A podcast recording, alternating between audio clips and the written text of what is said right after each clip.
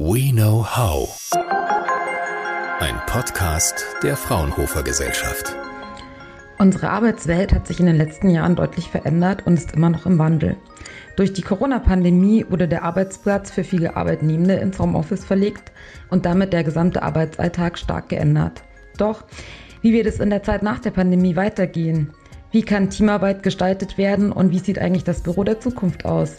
Mit diesen Fragen beschäftigt sich Katharina Dienes vom Fraunhofer Institut für Arbeitswirtschaft und Organisation IAO in Stuttgart im Team Workspace Innovation, mit der ich heute spreche. Damit herzlich willkommen zum Fraunhofer Podcast. Mein Name ist Andrea Blitz. Hallo Frau Dienes, schön, dass Sie heute da sind. Was genau ist denn Ihr Forschungsschwerpunkt am Fraunhofer IAO? Wir beschäftigen uns mit neuen Büro- und Arbeitswelten, also mit der Frage, wie sieht das Büro und die Arbeitswelt der Zukunft aus. Wir begleiten Industrieunternehmen ähm, in dem ganzen Gebiet und äh, beraten, stehen beratend zur Seite ähm, bei allen Fragen rund um die Organisation der Zukunft, wie sieht die Arbeitsstruktur der Zukunft aus, ähm, aber auch äh, ganz speziell der Innenraum, also wie sieht die Innenraumgestaltung von Büros aus. Ähm, vom Hintergrund her bin ich Architektin und Stadtplanerin, deswegen ist das auch mit mein Gebiet die Konzeption von der neuen Bürolandschaft der Zukunft. Wie kann man sich denn das Büro der Zukunft vorstellen? Genau, wenn wir vom Büro der Zukunft sprechen, dann muss man sagen, man spricht immer von drei Säulen. Also einmal geht es darum, wie sieht die Arbeitskultur oder die Unternehmenskultur der Zukunft aus, ähm, wie sieht die Arbeitsorganisation aus und dann geht es natürlich auch um den Innenraum. Und wenn man historisch zurückblickt, dann ist es natürlich so, dass äh, vor allem ja in den 70er Jahren kannte man es diese ganz großen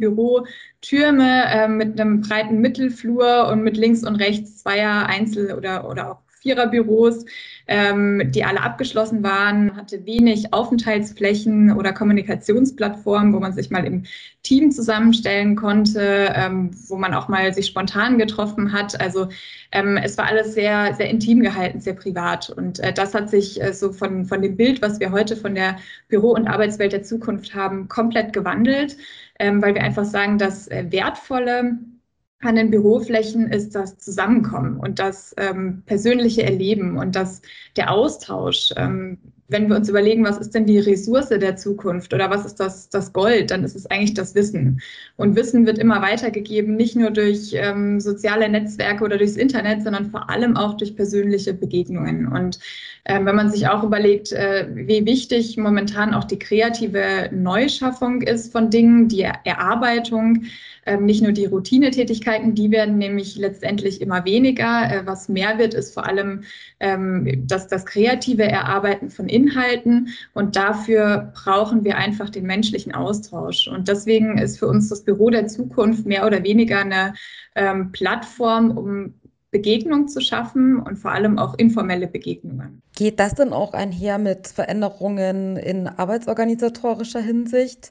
Also auch gerade wenn wir an Teamarbeit und kreative Prozesse denken, wie haben sich diese denn verändert?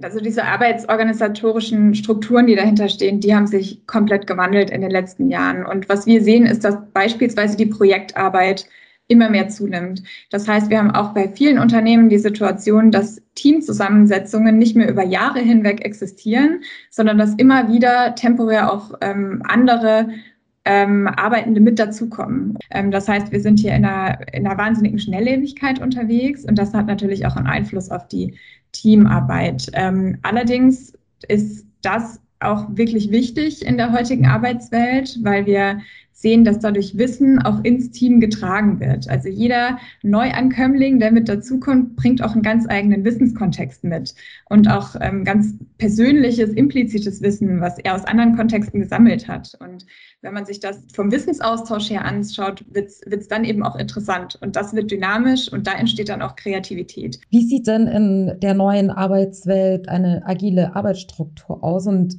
wie kann man die denn überhaupt umsetzen? Das ist äh, ganz spezifisch. Jedes Unternehmen ist unterschiedlich, jede Organisation ist unterschiedlich, jede Branche. Ähm, das muss man sich im individuellen Kontext anschauen. Ähm, grundsätzlich, wenn wir von der neuen Arbeitswelt der Büro- und Wissensarbeiter äh, sprechen, ähm, ist für mich immer ein Schlagwort die Entscheidungsfreiheit. Also, dass ich die Möglichkeit habe, ähm, meinen Arbeitsort und meine Arbeitszeit in einem gewissen Rahmen, in einer gewissen Struktur selbst zu entscheiden, was für mich gut ist. Und ähm, ich glaube, das ist jetzt eben die Chance, dass man das auch äh, flächendeckend umsetzt. In vielen Unternehmen ist es ja auch schon der Fall, aber dass man da eben nochmal ähm, sich genau anschaut, in welchem Rahmen ähm, können wir das auch umsetzen und unseren Mitarbeitenden die Freiheiten in Zukunft auch geben. Viele Arbeitnehmer sind ja derzeit pandemiebedingt eben im Homeoffice. Welche Möglichkeiten und Ansätze gibt es denn hier, um Teamarbeit und Agilität zu ermöglichen und auch eben diese Begegnungen, die Sie angesprochen haben, in den digitalen Raum zu übertragen? Ja, also da wird momentan wahnsinnig viel äh, rumexperimentiert. Äh, das gleiche Problem haben wir natürlich auch bei Business-Veranstaltungen. Also auch da ist es so, dass diese Pausensituationen wegfallen. Und ähm, was wir gemerkt haben, was gut funktioniert, ist, sind frontale Präsentationsformen. Das heißt, wenn rein Informationen weitergegeben werden von A nach B, dann funktioniert das mit virtuellen Kommunikationsplattformen wie Teams oder Zoom super gut. Was weniger gut funktioniert, ist, ist tatsächlich so diese, dieses kreative Erarbeiten und das Zusammenkommen. Und ähm, es gibt mittlerweile viele digitale Whiteboards und andere Hilfsmittel, die das Ganze fördern wollen. Ähm, ich denke, was auch wichtig ist, was wir auch im Team etabliert haben, sind Routinen, also dass man einen, äh, einen wöchentlichen Schurfix hat, wo man sich trifft. Ähm, wo man auch informell und unverbindlich miteinander redet. Ähm, also das sind ja auf jeden Fall auch ähm, Veranstaltungsformate, die wichtig sind. Ähm, dass man auch immer wieder diesen Ankerpunkt, diesen, diesen Team als Ankerpunkt hat. Wenn man sich schon nicht räumlich begegnet, dass man zumindest irgendwie einen Zeitpunkt hat, an dem man zusammenkommt. Inwieweit werden denn 3D-Welten und Avatare und dergleichen schon genutzt und wie kann man die denn am besten in den Arbeitsalltag und die Arbeitswelt integrieren? Wir nutzen sie, wir probieren da selbst auch viel aus, weil wir, ähm, ja, weil es natürlich auch ein Experiment ist. Ähm, wie geht man damit um und wie bewegt man sich im virtuellen Raum? Ähm, also auch da gab es viel Inspiration, zum Beispiel auch von der Gaming Branche oder wie sieht vielleicht, wie kann man auch Atmosphäre schaffen in einem virtuellen Kontext? Also wie kriegt man es hin, dass man da trotzdem irgendwo auch emotional gepackt wird? Also da sind wir wieder auch gerade so beim Thema Veranstaltungen, da ist das, glaube ich, auch ganz wichtig. Ich glaube auf jeden Fall, dass der virtuelle Kontext in der Zukunft einen Raum im physischen Raum haben wird. Also dass da irgendwo auch diese Grenzen verschwimmen. Wie schätzen Sie denn die Mischung aus Homeoffice und Anwesenheit im Büro in der Zukunft ein und welche Schnittstellen braucht man denn für eine hybride Form?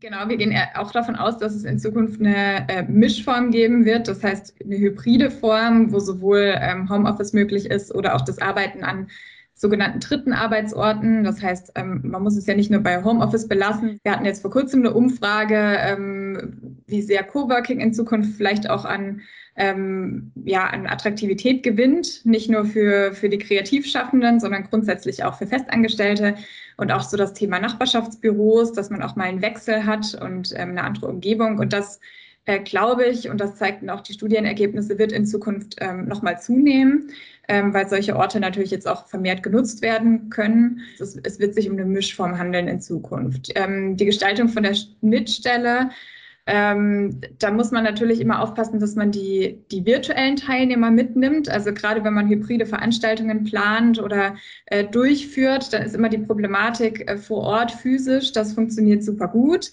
Ähm, sobald man dann die virtuellen Teilnehmer noch dabei hat, ähm, muss man ganz anders moderieren beispielsweise. Man muss die ganz anders mit ins Boot holen und muss schauen, dass dieses Netzwerk auch auf diesen verschiedenen Ebenen funktioniert. Also sowohl irgendwo virtuell als auch ähm, von virtuell zu physisch, als auch von, von physisch, physisch, zu physisch. Also man hat plötzlich ganz andere ähm, Verbindungen und äh, Beziehungen unter den, ähm, ja, unter den Begegnungen und das muss man einfach berücksichtigen. Ähm, was wir festgestellt haben, auch im Kontext von Veranstaltungsplanung und das, wie sieht das Event der Zukunft aus, dass da ganz andere Kompetenzen gefragt sind, ähm, dass man wirklich äh, schauen muss, ja, sich vielleicht auch ein Beispiel nehmen sollte an äh, ein Äh, wie kann sowas aufgebaut sein, wie kann man das Publikum gut mitnehmen. Also da, da gibt es schon viele Symbiosen, die man vielleicht auch schaffen kann, wenn man in andere Branchen schaut. Ähm, was wir auch bei der Bürowelt, wenn man wieder zurückkommen möchte, sieht, ist, dass wir überlegen, ja, es muss jetzt in Zukunft wahrscheinlich auch TV-Studios geben in, in den Unternehmen oder in den Büroflächen, wo eben auch professionelle ähm, virtuelle und ähm, hybride Meetings und Veranstaltungen möglich gemacht werden können. Und das braucht eine ganz andere digitale Infrastruktur, aber auch äh, ganz andere Formate und eine ganz andere Begleitung in Form von, von Moderation.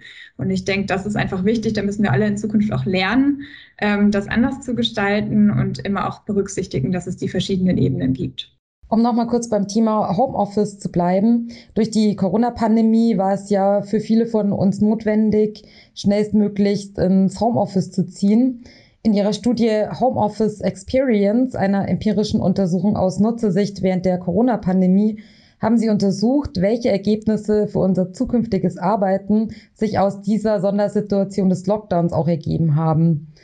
Welche Ergebnisse sind denn dabei rausgekommen und welche Chancen bietet dieser Einschnitt und welche Nachteile gehen denn auch damit einher? Corona war ein bisschen wie ein, wie ein Brandbeschleuniger, also wie eine Explosion in der Arbeitswelt und von heute auf morgen musste man sich komplett umstellen.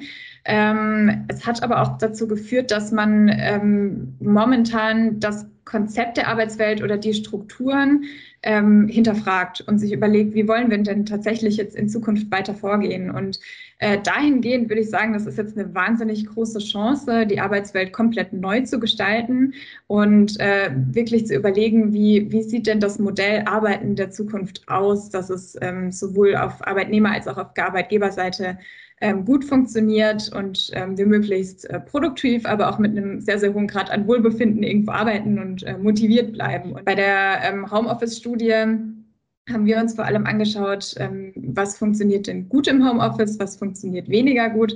Ähm, was tatsächlich ähm, über lange Zeit gut funktioniert hat, sind so Sachen wie der Informationsflow oder auch der Workflow. Also da sieht man schon ganz, ganz ja, signifikante positive Effekte, dass die Umfrageteilnehmer gesagt haben, dass sie im Homeoffice durchaus produktiver arbeiten als im Büro, dass sie ähm, ihre privaten Belange und Termine besser verbinden können mit, dem, mit den beruflichen, ähm, dass zum Beispiel auch Kinderbetreuung besser vereinbar ist mit dem, mit dem Beruf.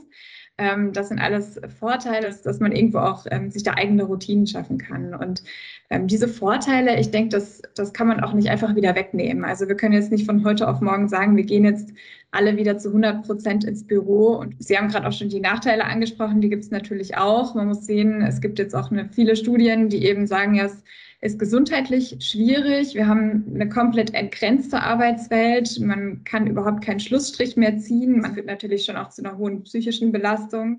Jetzt haben Sie ja schon gesagt, dass sich ähm, viele Strukturen geändert haben, Prozesse angestoßen wurden und eben die Infrastruktur jetzt auch für das mobile Arbeiten ausgebaut wurde. Kann man denn schon von einer neuen Normalität sprechen und was ist denn überhaupt eine neue Normalität? Ja, ich, ich finde, das ist ein ganz schwieriger Begriff. Ich glaube, momentan kann man noch überhaupt nicht von einer neuen Normalität sprechen, sondern es muss sich jetzt langsam auch hin entwickeln und das wird, das, das ist auch ein Prozess, der dahinter steckt. Was sich halt ganz klar verändert hat, ist ähm, auf jeden Fall auch die, ähm, die Infrastruktur. Da, glaube ich, ist jetzt schon auch ein Wandel ähm, eingetreten, dass man festgestellt hat, ähm, es funktioniert ja doch. Und es wurde auch, ähm, es wurden viele technische Voraussetzungen auch geschaffen, aber der erste Schritt in die Richtung der Digitalisierung wurde gemacht und es gilt jetzt eben das Ganze auch mitzunehmen und äh, daran weiterzuarbeiten und dementsprechend auch die Arbeitswelt weiterzuentwickeln. Eine letzte Frage habe ich noch und zwar, wie resilient ist unsere Arbeitswelt denn, beziehungsweise wie resilient waren Systeme zum Einbruch der Pandemie? Und sind wir jetzt dann vielleicht viel resilienter und besser aufgestellt? Wie schätzen Sie das ein? Ähm, ich glaube, dass wir schon auf jeden Fall durch diesen Ausbau von digitaler Infrastruktur in gewisser Weise besser vorbereitet wären. Hier aber auch ein ganz großes Thema, was ja auch schon vorher in der Arbeitswelt ein Thema war, ist das ist die Flexibilität und Agilität, dass man eben schnell auch auf andere Umweltbedingungen reagieren kann, dass man da einfach ähm, möglichst wendig auch bleibt. Ähm, man muss auf jeden Fall äh, in Zukunft Umgebungen schaffen und Organisationen, die, äh, die sich gut anpassen können. Und ähm, das, das ist, glaube ich, so ein bisschen auch die in jeglicher Hinsicht, sei es jetzt, wenn man von der Stadt der Zukunft spricht oder von der Arbeitswelt, ähm, wichtig, dass man, dass man Systeme schafft, die sich, die sich wandeln können und ähm, die sich den Umweltbedingungen anpassen. Das war die heutige Folge des Fraunhofer Podcasts über die Arbeitswelt der Zukunft mit Katharina Dienes vom Fraunhofer IAO. Vielen lieben Dank für die vielseitigen Einblicke, Frau Dienes. Ja, gerne. Und einen schönen Tag Ihnen. Einen schönen Tag. Fraunhofer. We know how.